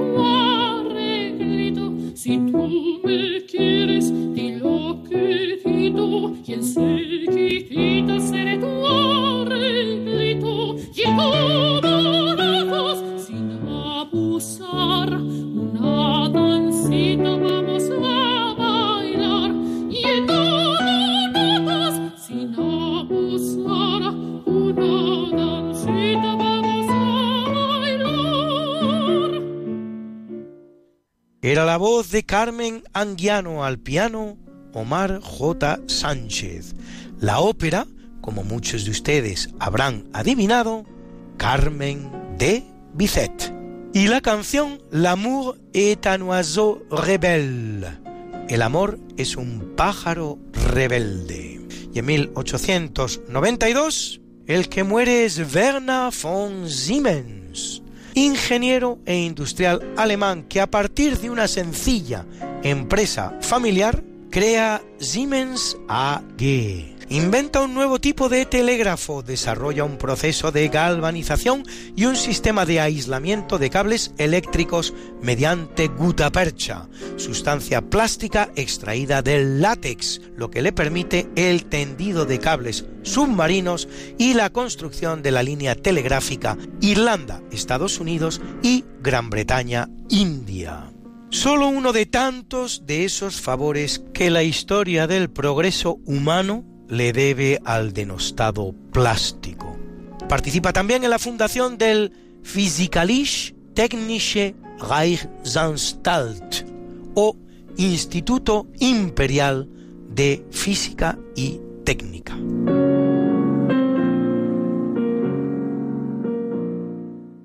Qué linda está la mañana en que vengo a saludarte. Venimos todos con gusto y placer a felicitarte. El día en que tú naciste, nacieron todas las flores. En la pila del bautismo cantaron los ruiseñores. Ya viene amaneciendo, ya la luz del día nos dio. Levántate de mañana, mira que ya amaneció. Y felicitamos hoy a Beta Handke, prolífico escritor austríaco Nobel de Literatura 2019, autor de obras de teatro como El pupilo quiere ser tutor y hasta director de cine, que cumple hoy 77 y al cineasta del famoso Bollywood, indio Shektar Kapoor, director de la cinta Elizabeth, que le gana un Oscar, el cual cumple 74, y a la guapísima Alicia Machado, modelo venezolana, Miss Universo 1996, que cumple preciosos 43, y al gran ciclista español Alberto Contador, ganador de tres vueltas a España, dos Tours de Francia y dos Giros, así como de cuatro bicicletas de oro, considerado el decimotercer mejor ciclista de todos los tiempos.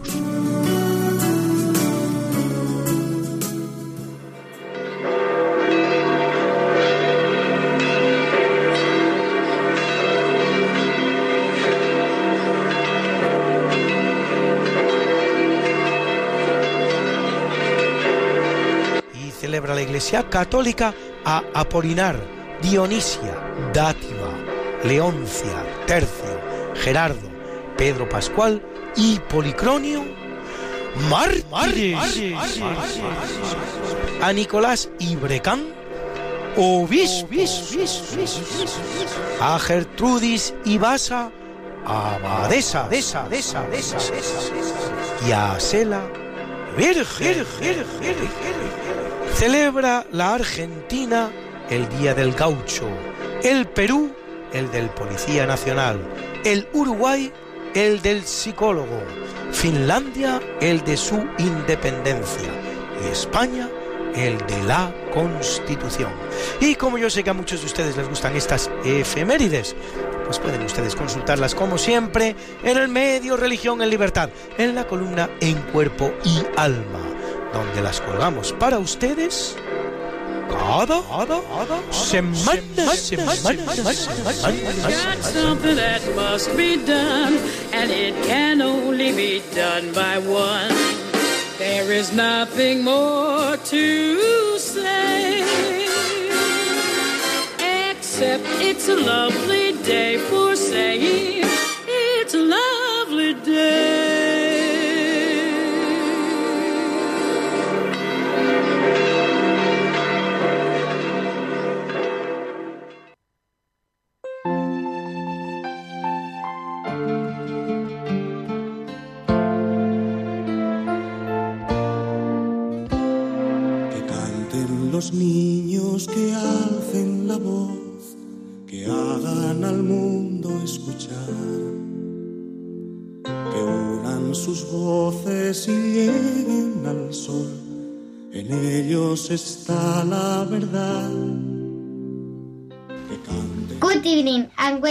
This session. A preguntas sencillas a conceptos complejos. In this program, dia- diálogos con la ciencia. With the key? En Radio María Spain. With the key. Good evening, Ruth. How old are you? I am 12 years old. 11. 11. 11. Ruth tiene 11 años. ¿Y qué quieres preguntar esta noche a Diálogos con la Ciencia? Que, ¿Cómo se afirma que los dinosaurios vivieron en la antigüedad? Bueno, eh, sobre la vida sobre el planeta, sobre el planeta Tierra. En la antigüedad eh, lo que se tiene son fósiles. ¿Qué son fósiles?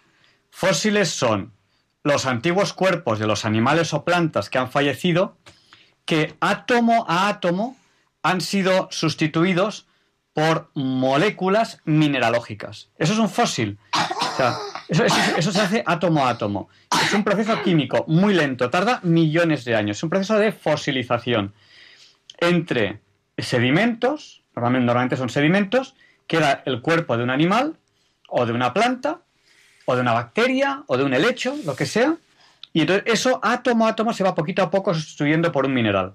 Y eso es un fósil. Vale, ¿tienes claro, que, lo que, ¿tienes claro que es un fósil?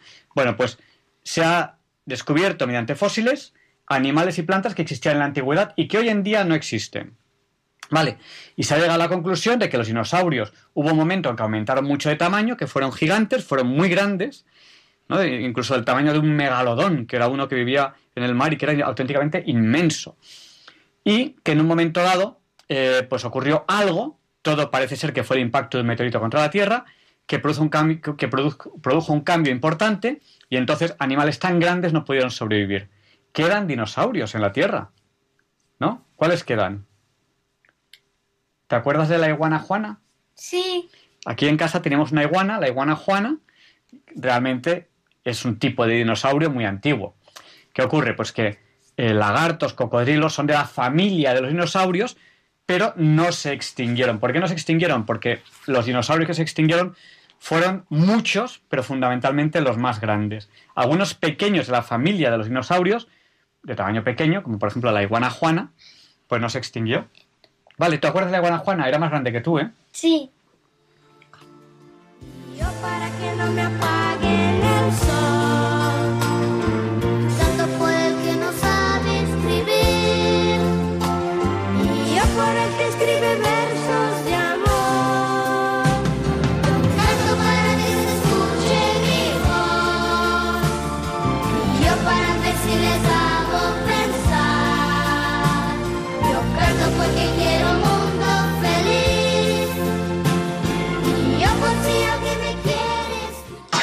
Good evening, Teresa. How old are you? I am 9 years old y el 25 de diciembre cumplo 10 años.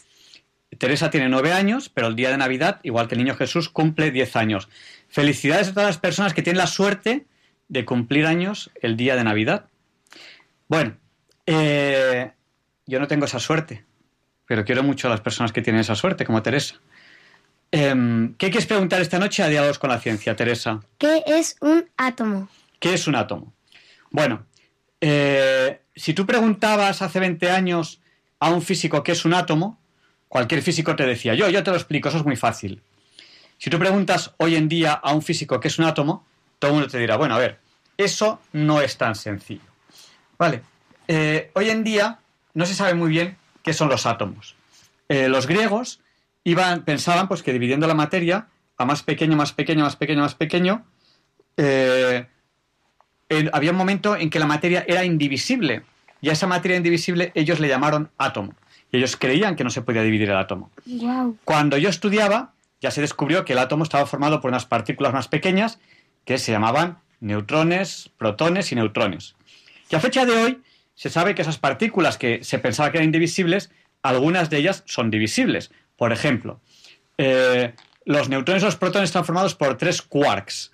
Todo parece indicar que el electrón es un único quark puro. Bueno, eh, por lo tanto el átomo no sabe muy bien lo que es, pero el átomo es esa singularidad en la materia que hace que se, que se formen los compuestos químicos que forman la parte material que nosotros conocemos. Bueno, la parte material no está muy bien dicho, porque materia es todo aquello que es materia y que es energía. Eh, lo que antes llamamos materia y energía, hoy en día se llama materia, porque eh, materia hoy en día en física se llama aquello capaz de interactuar con cualquiera de las cuatro fuerzas que se consideran en el universo. Aunque hoy en día se está hablando de una quinta, pero todavía no, que yo sepa, no hay certeza sobre ello, se está investigando mucho sobre, sobre esa quinta fuerza. Bueno, eh, entonces un átomo, eh, pues es eso. Y una característica muy importante que tienen los átomos, que tienen propiedades según su composición y se pueden colocar en una tabla periódica. Y las propiedades de los átomos se repiten periódicamente. Por eso se coloca en la tabla periódica. Periódicamente, ¿qué quiere decir? Según el número de sus componentes, según el número de neutrones, el número de protones y el número de electrones. Según eso, las propiedades se repiten periódicamente. Por eso se llama la tabla periódica, la tabla que se repite. Vale, Teresa, ¿ha quedado bien claro? Vale.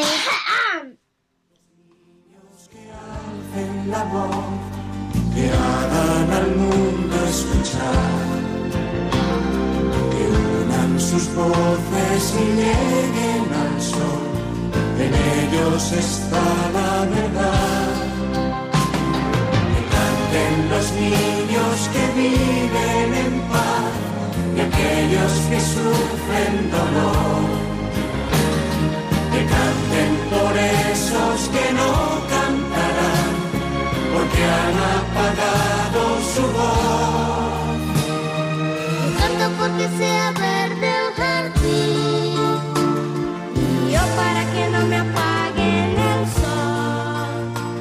Good evening, Marta. How old are you? I am a years old. Marta tiene ocho años. ¿Qué quieres preguntar esta noche a Diálogos con la Ciencia? Que, ¿Quién inventó la goma Eva? ¿Quién inventó la goma Eva? Yo. Tú no.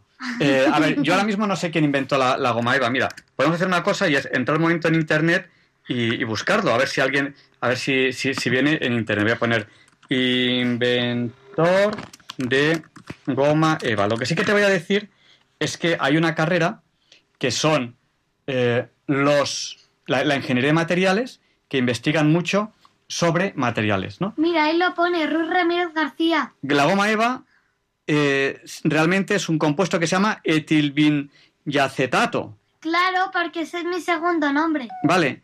Y es un polímero termoplástico, ¿vale? Claro, termoplástico porque soy así. Bueno, ya está bien, Ruth, de, de decir tonterías, ¿vale? Son metálicos. Que se consigue por polimeración. La, po- la polimeración es añadir cadenas, añadir radicales eh, químicos exactamente iguales, ¿no? Por polimeración, uno detrás de otro. Eso yo no lo sé. Aquí viene su estructura química, la estoy buscando en internet, y bueno, vienen un poco sus características, sus usos, sus aplicaciones, cómo se recicla, el nombre comercial, pero no viene quién lo inventó. Así que no sabemos hoy quién inventó la goma Eva. Ruth, Ruth no fue. de toda la live.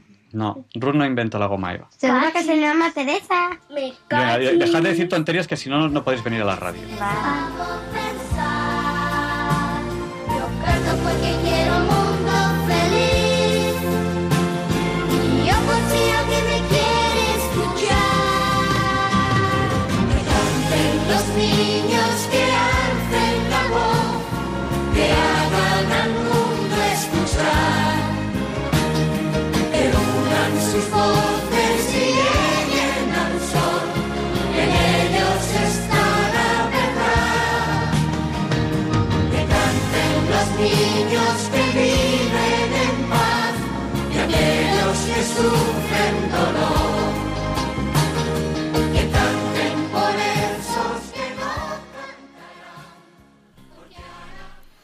Y ahora pregunta Balduino. How do the people discover how to make 3D forms quicker? Ana Computer? ¿Cómo se descubrió que el cómo hacer una figura 3D con un ordenador? Pues, a ver, yo, Balduino, lo único que puedo decirte es que el invento de la impresora 3D eh, tiene mucho que ver con la- las impresoras de inyección de tinta. Las impresoras de, inyección de tinta se construyen aproximadamente en 1976. Yo recuerdo ese hito, yo recuerdo ese hito, yo era, em, yo estaba ya estaba empezando a manejar ordenadores cuando yo recuerdo el hito de que se inventaron las impresoras de inyección de tinta, que lo que hacían era eh, depositar tinta en un lugar concreto eh, y había varias maneras. La láser estaba inventada hace tiempo, que lo hacían con un rayo láser y las inyección de tinta inyectaban. Eh, bueno, pues con las mismas tecnologías se han ido depositando otro tipo de materiales. Simplemente decir a nuestros oyentes que hace dos veranos, hace dos veranos, hicimos programas especiales sobre esto. ¿Con quién? Eh, hicimos los programas con Javier Herrero, que es ingeniero en Wichita, ingeniero aeronáutico, y nos explicaba cómo se fabricaban ahí las piezas con impresoras de 3D. Que canten los niños que viven en paz y aquellos que sufren dolor.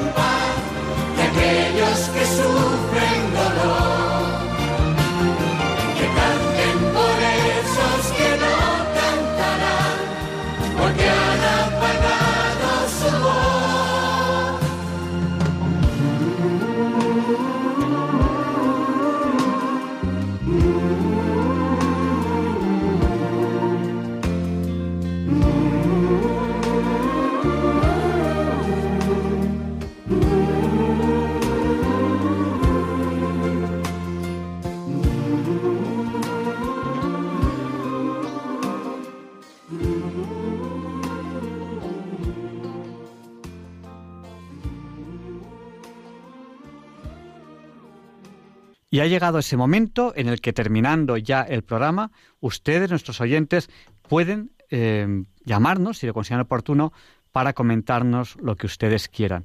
Nuestro número es el 91 005 94 19. Se lo repetimos, pues no tienen papel o bolígrafo a mano, 91 005 94 19.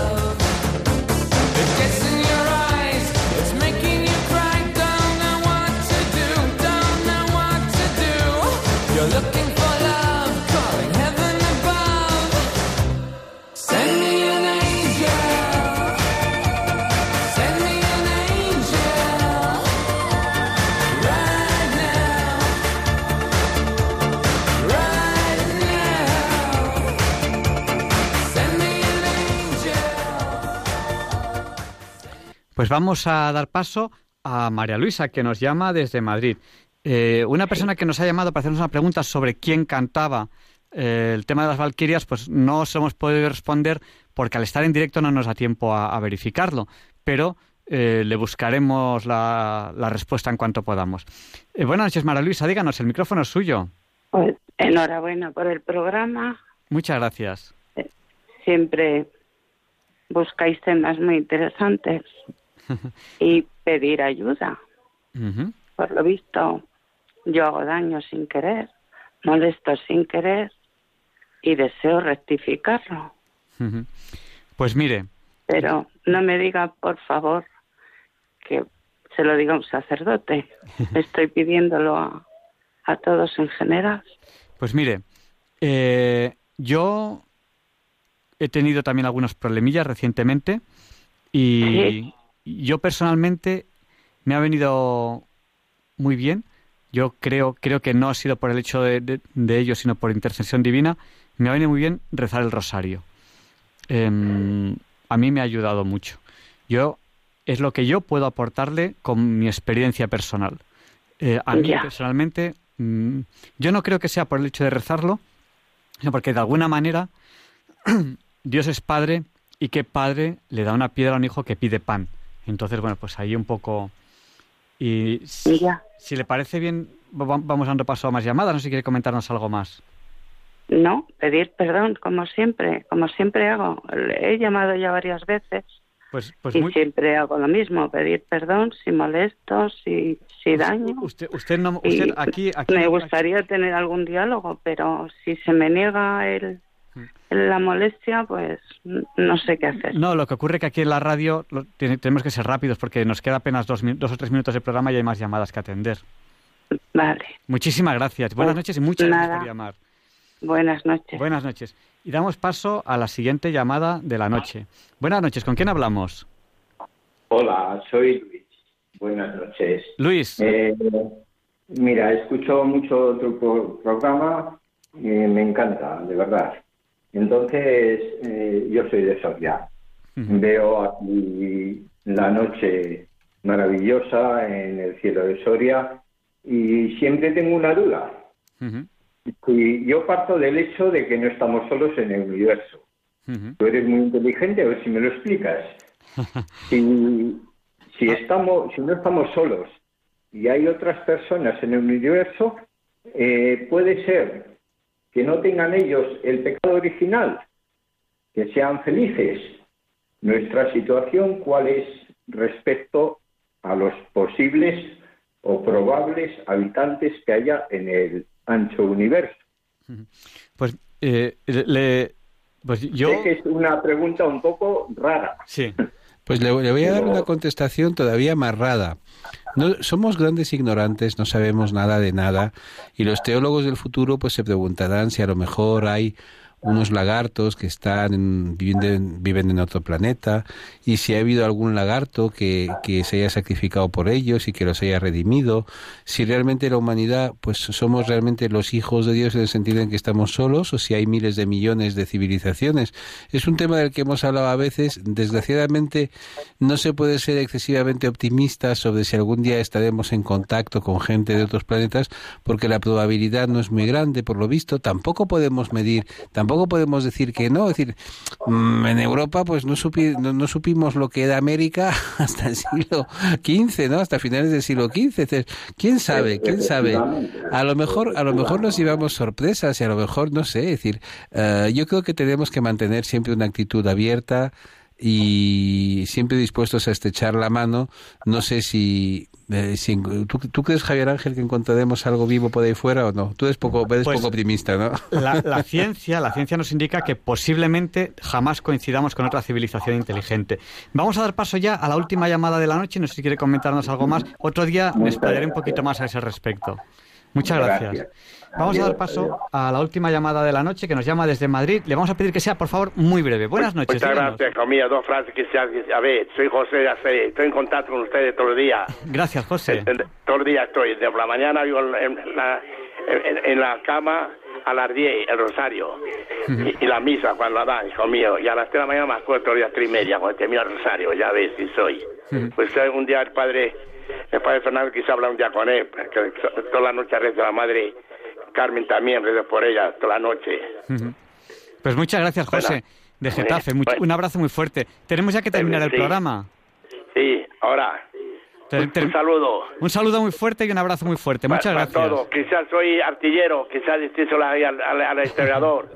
Pues- artillero de tres años que estuve en el ejército de tierra, Pues- artillero Santa Bárbara. Pues Y felicidades el por el día día de 10, Santa el día Bárbara. 10 el Loreto, la Virgen de Loreto, el día 10. La Virgen de del Loreto, Ejército pa- del Aire. patrona del Ejército del Aire y de los pilotos. Sí, eso del aire, eso es, del aire, sí, Ejército del Aire, de, de aviación se llama, eso es. Sí. José, buenas bueno, noches. entonces ya saludo ya con ustedes, ¿no? Sí, sí. Termino, ¿no? Sí, Ahora sí. al... A, la- a- A Monseñor, al obispo, hijo a mío, Monseñor José. Ignacio Munilla, con el Catecismo de la Iglesia Sí, todo el día Católica. la temia más fuerte mía, yendo Rosal de las Tres, hijo mío, todo el día. Muchas gracias, buenas noches.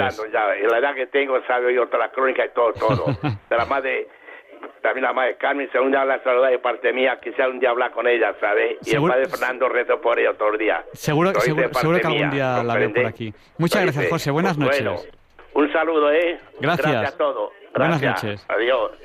Y tenemos ya que terminar, como nos ha dicho José, de- les dejamos con el Catecismo de la Iglesia Católica, con Monseñor José Ignacio Munilla. Una petición, no nos olviden en sus oraciones. Muchísimas gracias por estar ahí. Mm, Les esperamos la semana que viene, si Dios quiere. No falten.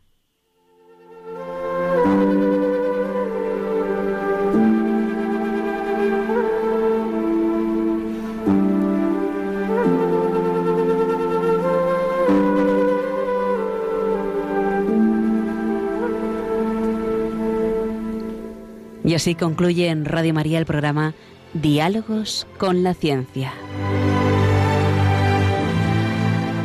Dirigido por Javier Ángel Ramírez.